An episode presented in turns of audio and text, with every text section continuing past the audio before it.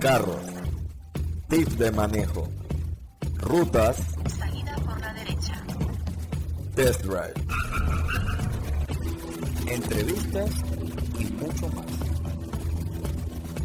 ¿Qué tal, Lux? Bienvenidos a otro episodio del podcast. El día de hoy nos acompaña Luis Ducre de la empresa Epresto, como pueden ver ahí en el tablero. Y aquí estoy con André. Traemos una entrevista presencial, una entrevista que tuvimos mucho tiempo Esperando. esperando y sin hacer en presencial. Volvimos a esto ahora. Gracias, Luis, por acompañarnos. No, gracias a ustedes. Y bueno, vamos a traer un episodio cargado de buena información, un emprendimiento de autos, literalmente. Así que, qué mejor podcast que este para hablar de eso. 100% para mí. Exacto.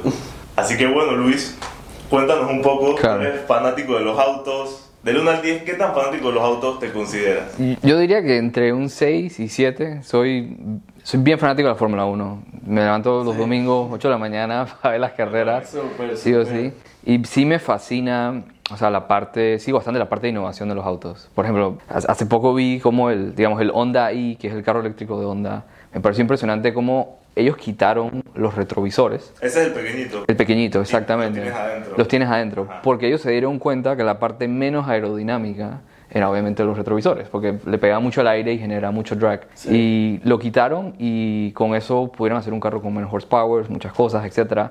Esa parte de los autos me fascina y siempre estoy buscando como esas pe- pequeñas innovaciones que, que van sacando. Chévere. Súper, Sí, es súper interesante cómo Sí. 1 eso juega un papel tan importante. Sí, Y también totalmente. También, también, totalmente. Y bueno, Luis tiene una empresa de seguros que se llama Presto, del cual nos va a estar contando una muy innovadora. La verdad es que una idea impresionante. Yo le dije a Juan Pablo cómo no se nos ocurrió. Sí, ojo, no es la típica empresa de seguro, eso hay que aclararlo. Exacto, Sí. exacto, exacto. Es una cosa bien cool. Eh, me gustaría saber primero que todo cómo nace Epresto. Interesantemente, mira, mi familia ha trabajado en seguros toda su vida, pero yo nunca quise trabajar en seguros. O sea, siempre fue algo que, hey, no quiero estar ahí. Digo, tú piensas en seguros, una vez piensas en algo súper aburrido, eh, nadie piensa en algo divertido o, o algo por el estilo. Esa es la pura verdad. De hecho, una vez fui a una conferencia de seguros y le, le pregunté a la gente cuántos de ustedes que quería ser asegurador cuando era niño. Nadie levantó la mano.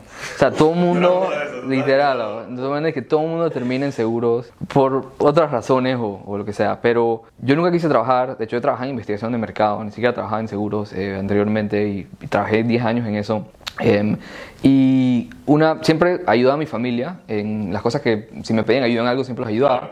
Y en eso conocí a mi socio. Mi socio estaba haciendo un trabajo también para mi familia, eh, de tecnológico específicamente. Y ahí empezamos a hablar o nos dimos cuenta de que había muchas deficiencias tecnológicas en el mundo de seguros. O sea, anteriormente te, te podía tomar horas comprar una póliza de seguro de auto. Claro, mucho papeleo y eso. Mucho papeleo, mucha fricción, eh, se hacía bastante difícil eh, hacerlo. También es una industria que eh, es muy hermética, o sea, necesitas una licencia para operar eh, y, y muchas otras cosas como para poder entrar. Entonces, en eso, hablando con mi socio, nos dimos cuenta que había una oportunidad. Entonces, extrañamente entré por el lado de mi socio, eh, de ese lado, y ahí decidimos fundar Epresto. Y la idea de Presto es, básicamente, muy simple, es que tú puedas comprar tu seguro de auto-moto en tres minutos, sin fricción, sin papeleo, y hacerlo lo, lo más simple posible para, para el usuario. Desde tu celular, ¿no? Que Desde es tu celular. Más cool. Totalmente, que lo puedas hacer 100% en línea, así es. Claro, y desde tu computadora, pero sabemos que ahora todo el mundo usa un celular, o sea, Sí, sí, sí. todos los usuarios son desde ahí. Quiero decir que esto es un récord.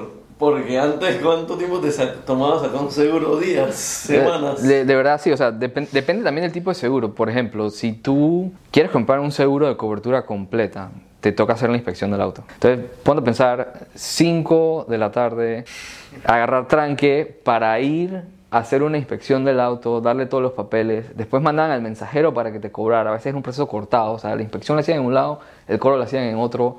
O sea, te podía tomar, te podía tomar cuatro horas como, como, como rápido, ¿no? Entonces, mucho de la idea es cómo insertas tecnología en ese tipo de procesos para que pasen dos cosas. Uno, el usuario lo haga lo más rápido posible. Y dos, la aseguradora obtenga todo lo que necesita lo más rápido posible. Eso te iba a decir, me imagino que también se le facilita el trabajo a, a la parte de las aseguradoras, a la parte de ustedes también. Exactamente. Eh, eh, porque, ¿qué pasa? Mucha data de las aseguradoras actualmente no está estructurada. O sea, básicamente no, no tienen una manera de ponerlo en una tabla Excel, por decirlo así. Eh, es, mucha, es mucha data, como por ejemplo una inspección de un auto. Es alguien que agarra un papel y agarra y raya, eh, aquí tiene un rayón, y va marcando dónde el auto tiene un rayón. No, sí. Eso queda en un archivo, no sé si lo escanean, eh, etcétera. Claro, nunca se revisa. Nunca se revisa en el momento del choque, pero no es algo que tú puedas estructurar. En el tema que si yo puedo hacer un mecanismo que nosotros lo hacemos, para, por ejemplo, en Impresto, si tú quieres comprar una póliza de cobertura completa, le tomas unas fotos al auto y con inteligencia artificial determinamos si el auto tiene daños o no. Entonces, toda esa data obviamente ya es consumible. O sea, ya podemos usar esa data para, para hacer varias que lo cosas. estuve usando y súper rápido. Sí, sí, sí. Súper, súper rápido. Si la persona no sabe, se le manda como una especie de, creo que de video como explicativo de cómo se hace todo. Exactamente, exactamente. O Y- sea, básicamente Presto agarra todo ese papel que ustedes tienen que estar llenando y se los hace y ustedes ni cuenta se dan. Ustedes nada más están poniendo los datos. Los datos son, dije, el modelo, el año del auto, placa, y placa. y ciertos datos del asegurado, como básicamente el nombre, cédula, fecha de nacimiento. ¿sí? Hay algo que me gusta mucho de este emprendimiento, que de verdad que he impresionado. Agarras y cuando estás comprando tu póliza tienes la opción de hacerlo en, pa- en varios pagos. Exactamente. Eso no lo ves en todos lados. ¿Cómo o por qué ustedes decidieron hacer esto de que vamos a hacerlo en, en plazo? O sea, ¿cómo? Sí. Y esta específicamente, como tú mencionas, la póliza de daños a terceros normalmente se cancela al contado. O sea, tienes que pagarlo en un solo pago. Eh, la cobertura completa sí, sí te la dejan hacer en pagos, pero la daños a terceros no. Nosotros cuando lanzamos la página al principio no teníamos esa opción. Y nos dimos cuenta que un tercio de las transacciones se caían por fondos insuficientes. Y cuando te pones a pensar, o sea, una póliza que cuesta 100 dólares eh, puede ser el 10% de, de tus ingresos mensuales. ¿no? Sí. Es bastante. Eso alguien que, que tiene un buen ingreso. Exactamente, o sea, y, y te pones a dar cuenta, es un peso muy grande para la persona y la persona quiere pagarlo. O sea, la persona que, que iba a hacer la línea quería pagarlo, la ley te lo exige, o sea, la ley te exige que tengas un seguro en Panamá.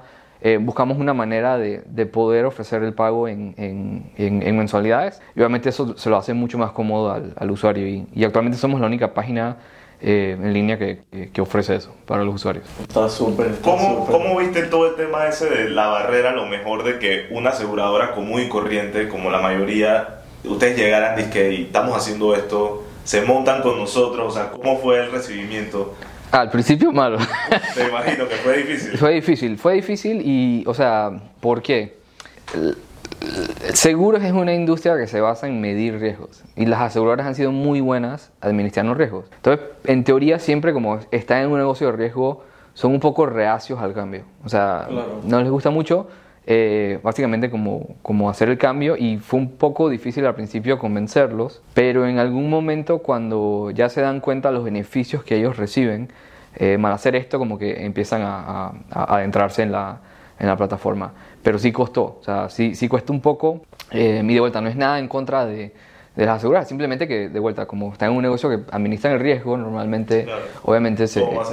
Y lo- han sido muy buenos haciendo eso, o sea, hay muy pocas aseguradoras que, que escuchas que cierran, ¿no? Claro. O sea, la administración del riesgo lo hacen, lo hacen bastante bien. Eh, pero sí, sí tomó un poquito de, de empuje al principio eh, y fue un, un convencimiento en donde lo hicimos poco a poco. O sea, ¿qué, qué quiero decir? Nosotros con todas las cosas que tú ahorita en la página, nos- no fue que las sacamos todas una vez, fue poquito a poquito que, que empezamos a sacarlas. Y norma- normalmente cada feature nuevo que sacamos era, yo creo que puede ser en algunos casos como cuatro o cinco meses de, de negociación hablando con las aseguradoras para sacarlo. Pero fue, fue algo lento y, y pausado, por decirlo así. Me imagino, me imagino. No, sí, sí, de por sí normalmente cuando tú presentas un emprendimiento la gente ya está reacia Sí, simplemente por ser nuevo ahora que hables con aseguradoras y que manejan un alto capital y todo esto me imagino que es mucho más complicado. sí, sí, sí. Se hace, se hace bastante difícil, la verdad que sí. Y para aquellos que, que no saben, tú estuviste hablando del tema de cobertura completa y daños a terceros, que creo que hay muchas personas que no están bien familiarizadas con el tema. Si puedes como ampliarnos un poco más ese tema para las personas que, que desconocen sobre ello. Claro, eh, hay, si tú tienes un auto, hay dos coberturas que puedes conseguir. Es, eh, la primera es daños a terceros, que es la más común, que es la, la que básicamente te, la, la ley te obliga a tener, como mínimo, ¿no? Eh, y, Desde hace unos años para acá, me parece, o desde hace unos años implementaron el sistema. Ajá, hace unos años, exacto. Ya era obligatoria hace varios años, pero fue hace unos pocos años que implementaron el sistema para verificar si tú tienes el, el seguro, el SOAT. Ah, ok, ok. Es correcto. Pero daños a terceros, básicamente solo cubre los daños que tú le ocasiones a terceros. Ok. O sea, tú chocas a un auto, eh, hay una cobertura que se llama daños a la propiedad ajena, que son los daños que le causaste al auto, y hay otra que se llama lesiones corporales, que son los daños que le causaste a los pasajeros, ¿verdad? Los pasajeros de- del otro auto, conductores, eh, etc. Eh, y algunos daños a terceros, tú tienes la opción de, de tener gastos médicos, que son gastos ya para el conductor y, y los pasajeros de- de- del auto asegurado. Pero no cubre los daños eh, de tu auto. O sea, daños a terceros, solo a terceros. Después está cobertura completa, que además de daños a terceros, eh, cubre los daños que tú le, le- que sufre tu auto. Eh, dentro de esas coberturas de tu auto, eh, tú, la manera en que funciona es, eh, que la gente no conoce eso, muy bien, tú tienes un deducible, ¿ok? El deducible es la porción que le toca asumir el asegurado en caso de un accidente. ¿Qué quiere decir eso? Eh, si, digamos, tú tienes un, deducible de mil y tú tienes un accidente de 4 mil dólares, que es un costo de reparación de 4 mil dólares, la aseguradora asume 3 mil y tú sumes los mil. O sea, la aseguradora nunca asume el, el- el 100% de los daños Inclusive en ese caso. hay veces que la gente prefiere no usarlo del deducible. Totalmente, totalmente. Porque a veces lo, lo que te va a subsanar la aseguradora es muy poco cuando te das cuenta de eso. Porque si tú tienes un accidente, digamos, y tu deducible es mil y es por debajo de los mil dólares, la aseguradora no te cubre en ese caso. Solo en casos en que excede el, el deducible. Ok. Eh, y hay dos tipos de deducible. Están los de, está el de el colisión y vuelco, que solo aplica para, para daños que tu auto sufre en una colisión en, un vuelco. O sea, el carro se voltea o se choca contra alguien. Y está el otro que es el deducible comprensivo. El Sí, yo comprensivo, creo que ese es menos, la gente sabe que... sí, mucho menos. Aquí lo estoy escuchando. Sí. Que lo. El, el comprensivo es para, en realidad, en, en su gran mayoría son daños que no tienen que ver con choques o colisiones, Eh, tipo rayo, incendio, eh, robo del auto, ese tipo de cosas. El deducible Si com- le cae una palmera... si le cae una, sí, ese tipo de cosas así que, que, que son, que no son necesariamente relacionadas a la colisión y vuelco, desastres naturales, eh, ese tipo de cosas. Desastre Cuando natural se sí lo cayó- cubre. Sí, en algunos, Sí. algunos casos sí cubre desastres cuando se cayó naturales. el muro ese de, de Starbucks, Starbucks. Por, por, por, el dorado. Sí, sí. Eso Se que- cayó un muro de Starbucks. No, o sea, está el Starbucks y atrás hay como... Como unos estacionamientos, estacionamientos. que dan con unas casas y Una se cayó casa. el muro y aplastó, Y como, aplastó como- como ocho carros, algo así. Tú ibas a Starbucks y veías los carros aplastados a una. Wow, no sabía. Qué locura. Eso ya hace como un par de años. Sí, sí, yo creo que fue como antes de la pandemia. Sí, sí. Bueno, ese caso es interesante. Hay que ver si Starbucks tenía un seguro de responsabilidad civil, porque ahí Starbucks es el que tiene de repente que, que cubrir tus, tus costos. Y el seguro de Starbucks quizá Bueno, sí tenía en realidad, una... más que Starbucks era- es como la plaza. Donde Es como la plaza. Era como el estacionamiento de atrás, ¿no? Sí, sí. Es interesante eso. Pero bueno, eso está en los dos. El comprensivo es, ese tipo de cosas, el comprensivo es menor que el de colisión. O sea, normalmente el deducible de colisión es 1000, el de comprensivo depende del auto, pero puede ser entre, digamos, 300, 250, depende de las políticas de la aseguradora. Pero Ok. cuesta menos. Sí. Ahora que estamos hablando de eso, como lo que pasó de Starbucks, no sé si sabes la curva esa donde la gente como que se choca. Exactamente. Ahí, ¿cuál sería como el seguro ideal para, para esa gente cobertura completa? Sí, si tú no tienes cobertura completa, el seguro no te va a cubrir nada. Y, pero sí hay un tema con, la cobertura completa y es que es de ciertos años eh, hacia, hacia adelante, hacia atrás. Correcto. Em, las aseguradoras en Panamá, en su gran mayoría, el auto tiene que tener menos de 7 años para calificar como tu cobertura completa. Hay aseguradoras que te dejan hacerlo eh, con, con 10 años, o sea, con un límite de, de- de 10 años. Em, en Express específicamente son, son 7 años. Eh, pero te ponen un rango, obviamente, de, de años para, para hacer, para- en que puedes optar para cobertura completa, por decirlo así.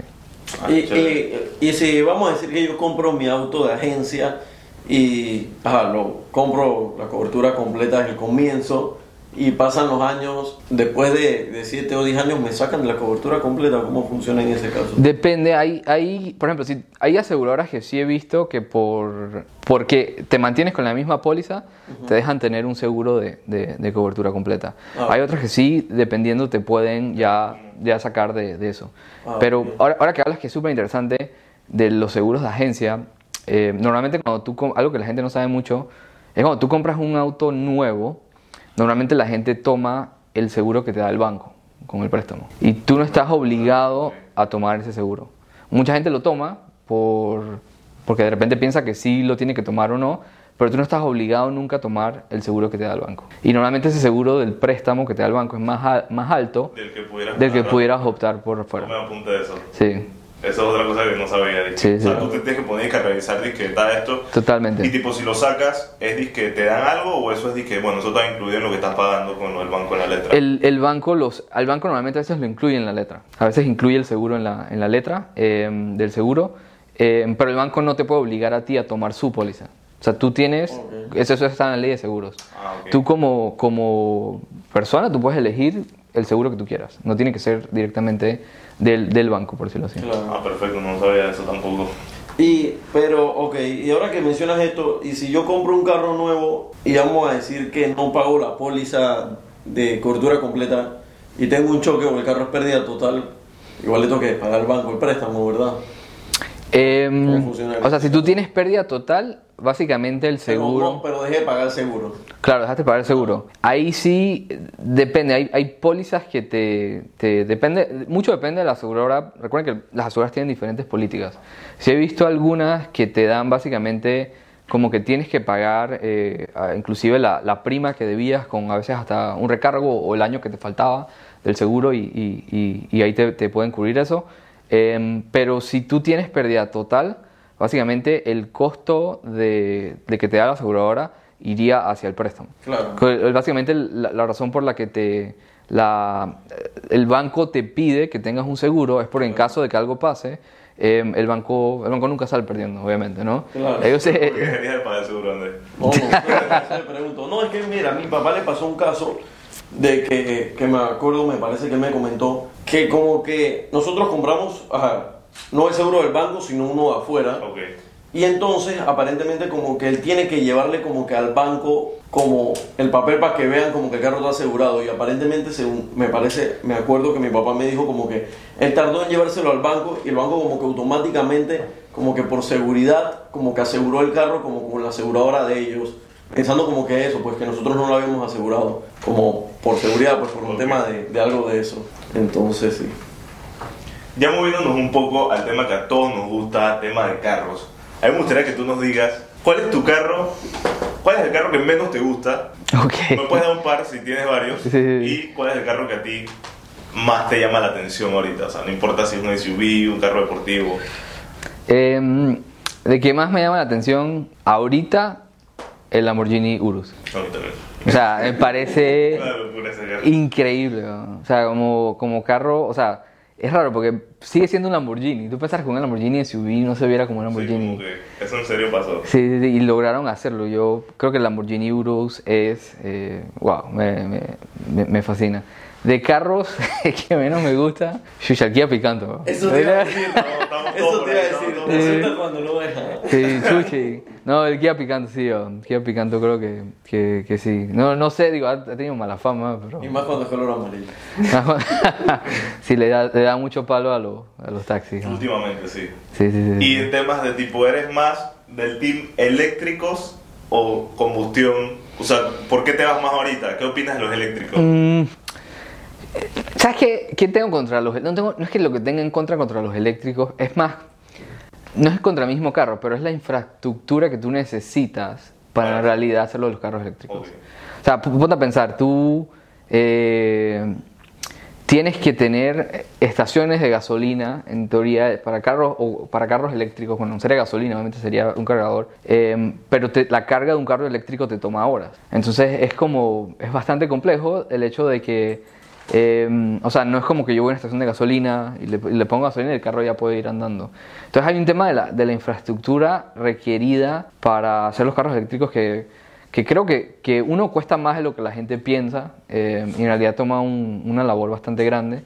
Entonces eso es lo que más que todo yo creo que siento que, que- tengo en, en- en- contra un poquito de eso, pero sí me gustan bastante. O sea, el, el, el Honda i que les comenté Ese carro lo vi me fascina. hace. Hacemos en un video y el carro se ve cool. Sería una buena opción. Me imagino que Honda aquí en algún momento estará pensando como traer ese carro. Está, está interesante. No, está súper bueno. Diga, el Cybertruck me fascinó, me parece que el que se, se hayan tirado a hacer una locura así. Tú no fuiste uno de esos que, que lo separó. Dije, No, no, no, no, no, no, que va, que va, que va.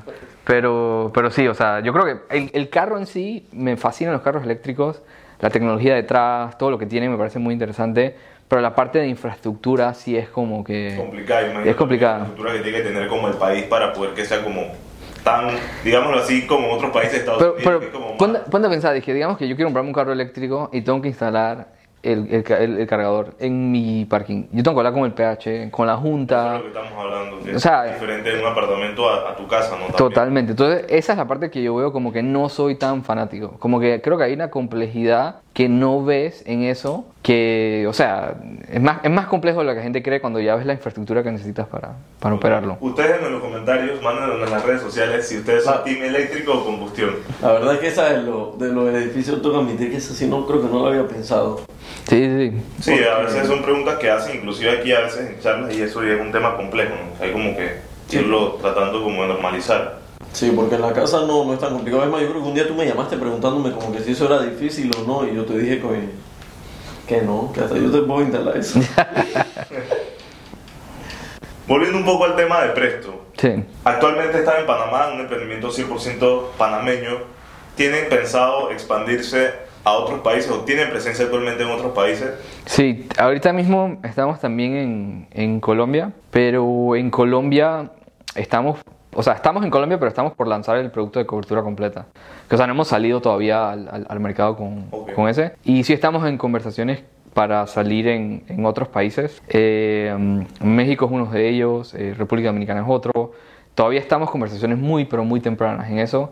Pero la idea de nosotros sí es salir con el, el emprendimiento, o sea, fuera de Panamá. Eh, Panamá es un país muy chiquito, uno, eh, pero a la misma vez nos dimos cuenta, sorprendentemente, eh, para muchas personas, Panamá en seguros está muy avanzado en muchas cosas. O sea, hay temas de seguros que, que Panamá en realidad... Como, de- como cuál es así, como... te doy un ejemplo muy bueno.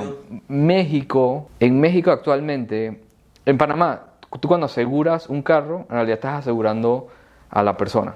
¿Qué, qué- quiero decir eso? O sea, el precio del seguro lo hacen en perfil a quien está manejando. ¿Ok? O sea, Ok. no tanto, obviamente hay tari- las tarifas van cambiando dependiendo del auto, pero yo, por ejemplo, la tarifa que yo te doy de 400 dólares va muy alineada a tú tienes eh, 29 años, eres hombre, en fin, como ya, ya la misma persona. En México no lo hacen así, lo hacen por auto. No tienen inspección de, de auto tampoco y muchas cosas que, que hacen otros países de Latinoamérica y en consecuencia solo 3 de cada 10 autos en México están asegurados a comparación de, solo, de 6 de cada 10 en Panamá. O sea, Panamá está, está mucho más ¿Tienes avanzado la cobertura completa o a... en general, en asegurados. Entonces, hay cosas que ves en otros países que se están haciendo en Panamá o que, que se han hecho en, en, en el presto específicamente que, que no han hecho, no han hecho afuera. Eh, y yo creo que al ser un país más chiquito, eh, inclusive yo siendo panameño, cuando piensas en México, que es todo enorme, te asustas. Pero te das cuenta que hey, no estamos, no tenemos nada de qué envidiarle en realidad a lo que, a lo que ellos traen Ok. eh, ahí. Eh, y son cosas que hemos visto. Inclusive nosotros eh, fuimos a una competencia internacional que se llama el InsurTech Connect, que básicamente buscaba como a los emprendimientos de seguros más innovadores de, de la región y quedamos entre los tres finalistas en Latinoamérica. Algo así te iba a preguntar, Sí. si como que ustedes habían estado como en una especie como de competencia, ¿no? Sí, competencia, hemos estado en aceleradores de negocios eh, de, de afuera y, o sea, de vuelta, hemos visto, y esto es en general para, o sea, lo digo para Panamá, yo creo que nosotros a veces nos menospreciamos bastantes, porque nos vemos como que somos un país chiquito y, Y como que no somos capaces. y no somos, pero cuando empiezas a ver en estas cosas afuera, eh, y esto es para cualquier tipo de emprendimiento, o sea, tú te das cuenta de que sí somos más capaces de lo que creemos, solo que la barra con que nos medimos eh, de repente es un poco más chica por estar en un país más pequeño. Pero cuando empiezas a compararte con otros países y ves qué tienen y qué no tienen, te das cuenta que no, no estás tan, tan atrás en ese sentido. Eh, y y sí, sí hemos visto eso, lo bueno es eh, con el presto y, y con las cosas que, que hemos ido haciendo. La reflexión del día. Sí, a buen pod. Coméntanos un poco así rápido. El tema de la pandemia, para ustedes, fue. Sabemos que, fue, que ha sido algo bastante malo para la mayoría de las personas, pero también se han sacado buenas cosas. ¿Ustedes cómo han.? Bueno, nos fue bien. Ok. Nos fue bien y, y, o sea, Chuzo, eh, qué bueno que nos, nos fue bien en el sentido de que no todos fueron, hay gente que se quedó sin trabajo en la pandemia y no fueron lo, lo suficientemente afortunados para eso, pero nosotros creo que hacer un emprendimiento Digital. digital eh, en realidad no fue bien. Creo que la industria de seguros en el año de la pandemia, en autos específicamente, cayó un, creo que fue, no me acuerdo el número exacto, pero creo que fue entre un 20 o un 30%. Wow. Nosotros cre- crecimos eh, el año pasado 20% mes tras mes. O sea, todos los meses crecíamos 20%. Eh, y hemos estado creciendo como a, como a ese ritmo desde que arrancamos con el Presto. Entonces sí nos ayudó eh, en el sentido de que la gente empezó a adoptar más las transacciones digitales eh, y cosas como Yapi, que, que por ejemplo... Que todo el mundo Sí, quería- que Todo tiene Yapi. que la gente se modernizó. Total, eh, eso, la adopción de tarjetas de, de crédito, de débito, páginas de e-commerce. todo páginas de e-commerce, todo nos ha ayudado como a generar un poquito más de... La gente normalmente desconfía de pagar en línea. En nuestros países latinos... Sí, cuando todo el mundo sí. de Estados Unidos compra todo por Sí, Amazon, sí, sí. etcétera. Y Total. que ya está como poco a poco adoptando. O sea, al final la otra reflexión es que lo digital es lo que manda. Negocios digitales en todos estos temas, yo he escuchado que les ha ido muy bien, Sí. se han sabido adaptar, etcétera. Así que me parece que es súper bueno eso. ¿Tú crees que en algún momento todo el tema de los seguros en específico se va a digitalizar como lo que ustedes están haciendo? Ya sea que todos estén Claro. en tu plataforma o que todos decidan como migrar full a, a lo digital. O sea, creo que poco a poco vas a ver procesos que se van a digitalizar. Eh, que todo, todo se migre a 100% digital, no, probablemente, pero no sé en qué año. No sé. O sea, no, no, no te voy a decir como, como en qué año. 2090. 2000, eh, sí, 2090 en seguro, 2090. Pero, pero sí parece que, que las cosas van para allá. De igual manera, algo, y esto es algo como que, para dejarlo claro, siempre va a haber la necesidad, siento yo, o en un futuro muy cercano, de igual tener un soporte humano para muchas cosas en el, en el seguro. O sea, alguien que te aconseje la póliza, ese tipo de cosas. Eso no quiere decir que eso no puede convivir con lo digital. Ok. O sea, y eso es algo como importante a, a- a tener en mente. Eh, yo creo que, que hay herramientas digitales que ayudan a ese soporte humano. Eh, entonces, son cosas como que siento que poquito a poquito van a ir pasando, pero yo no, no, no sé a qué punto ya migre 100% Ok. digital. Sí. Pero digamos que un gran porcentaje. Sí, un porcentaje debe ir para allá. Es que tiene que ir. O sea, es que no, no puede ser que, que, Claro. que- que transacciones que no puedes hacer en línea. Claro, claro. Y hablando de esa migración a lo digital, ¿ustedes tienen pensado sacar un app? Actualmente ustedes se encuentran en Sí, página web. sí, estamos pensando en sacar un app para clientes eh, actuales, eh, en donde puedes revisar tu póliza, eh, puedes básicamente eh, ver tu estado de cuenta, cosas bastante... Vamos a empezar con algo muy básico, como Claro. esas acciones Sí, que igual puedes hacer. imagino que, digo, no, no sé qué tantas cosas podrías meter en un app. Nos puedes meter de todo. O sea, nosotros estábamos viendo a futuro. ¿Qué pasa? Nosotros fuimos como que hay primero sacar lo básico, después hay que pensar en qué otras cosas yo pudiera ofrecerte como servicio en el app. Por ejemplo, yo pudiera muy bien saber en base a, el, básicamente el, el pedómetro que mide los pasos de tu auto, el acelerómetro que, que básicamente mira cómo te mueves, que usa Waze y todas estas cosas, cuándo te toca hacer un mantenimiento. Y el app te pudiera decir, básicamente, te toca hacer el mantenimiento de tu auto y darte directamente un descuento, fuera nada más hacer el seguro. O hay inclusive otras cosas que puedes hacer en el app que hemos pensado, como imagínate que puedas pagar tu panapaz en el app o tu seguro, ese tipo de cosas. Entonces sí creo que, o sea, el app una vez lanzado, el siguiente paso para nosotros es pensar en qué funcionalidades pueden tener un sentido para el usuario, que, que Claro, tú quieras... No sea solo como que, ah, tengo que meter para mi seguro. Totalmente, app. Y totalmente, como que puedes hacer varias cosas en un solo lugar. totalmente. Sí, sí, sí. No, la verdad que está súper, está súper. Luis, la última pregunta para cerrar. Si, te- si aquí Carduts te pudiera regalar un carro, no importa el budget, lo que quieras gastar, ¿cuál sería y por qué? Creo que entre el Lamborghini Urus y el Hyundai. Y de verdad inclinándome más hacia el al Urus. O sea, ese, ese carro es una bestia. O sea, ese carro es una bestia y se ve hermoso. Y, y yo no sé, yo soy súper fan de Batman y creo que me, me voy a sentir como Batman con él. Sí, Sí, tiene como, como ese estilo. Pero definitivamente creo que ese carro, ese carro. totalmente. Yo todavía no puedo creer que lo hicieron. Sí, sí, sí. Bueno, dudes, esto ha sido todo por el episodio, por esta entrevista. Muy cool poder hablar acá con Luis. Y bueno, para los que no saben, nosotros actualmente, hace pocas semanas, empezamos a trabajar con Epresto, una colaboración. Vamos a estar haciendo mucho contenido interesante. Ellos se caracterizan mucho por educar a sus clientes, decirle, o sea, hay muchísimas cosas en su blog que pueden ver, vamos a darle en la descripción la página web de empresto.com, el link, el Instagram para que lo revisen. La de, la de cobertura completa Y también. por todo si tiene una ustedes te metido una herramienta super cool que se nos fue a mencionar que se llama Ah, Blue sí. Blue Book, sí, para que Eh, calcules el valor de tu auto usado. y súper fácil de usar. Algo que les va a ayudar mucho a esas personas que están queriendo vender o comprar un auto, como definir un precio, no se van a tener que meter disque a todas las páginas, bueno, no son muchas a ver lo de los carros, se los hacen fácil, la verdad que muy cool esto y esperen más contenido y venimos con bastantes sorpresas y cosas buenas. Gracias y nos vemos en la próxima.